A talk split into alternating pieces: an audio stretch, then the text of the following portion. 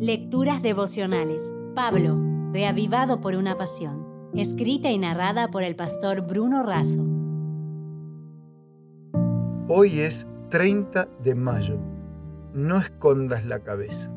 En 2 de Corintios capítulo 10 versículo 2 dice: Os ruego, pues, que cuando esté presente no tenga que usar de aquel atrevimiento con que estoy dispuesto a proceder resueltamente contra algunos que nos tienen como si anduviéramos según la carne. En todos los ambientes, familia, trabajo, iglesia y amigos, podemos enfrentar conflictos. Resolverlos no es fácil. Existen situaciones muy complejas. Nuestras emociones están fuertemente involucradas. Nos bloqueamos y nos faltan estrategias el conflicto se inicia cuando alguien o algo nos afecta, creemos que nos afecta o nos parece que puede llegar a afectarnos. Einstein nos muestra un camino.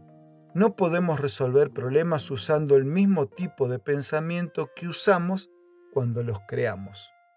¿Cómo enfrentó Pablo los muchos problemas que tuvo en Corinto? Encaraba con firmeza y coraje, era directo, no negociaba con principios, Destacaba y valoraba todo lo positivo. Era honesto y preciso tanto en su conducta como en sus discursos. Acompañaba el proceso, daba la cara, iba de frente, trataba con consideración y amabilidad. Buscaba siempre resaltar el mensaje y la actitud de Cristo. Usaba la disciplina como último recurso. Muchas personas prefieren convivir con el conflicto antes que buscar resolverlo. Esto nos encierra en una cárcel de tensión que magnifica aún más la problemática.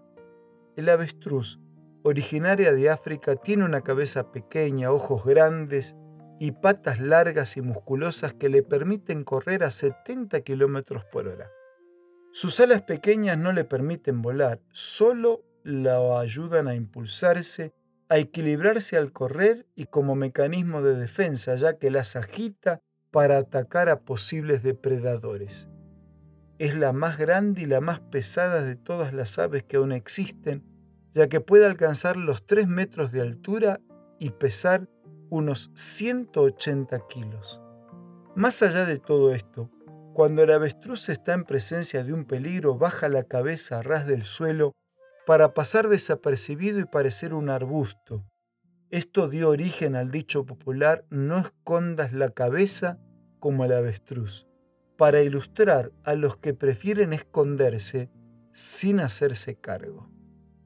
Tenemos que ser amos y no esclavos de las circunstancias. La promesa es segura y fuerte. Por eso, tal como lo dijera Elena de Huay, digo, todo ser humano creado a la imagen de Dios está dotado de una facultad semejante a la del Creador, la individualidad, la facultad de pensar y hacer. Y con un abrazo y orando por muchas bendiciones en tu día, me despido con estas palabras finales.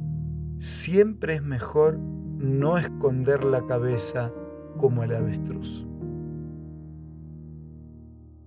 Si desea obtener más materiales como este, ingrese a editorialaces.com.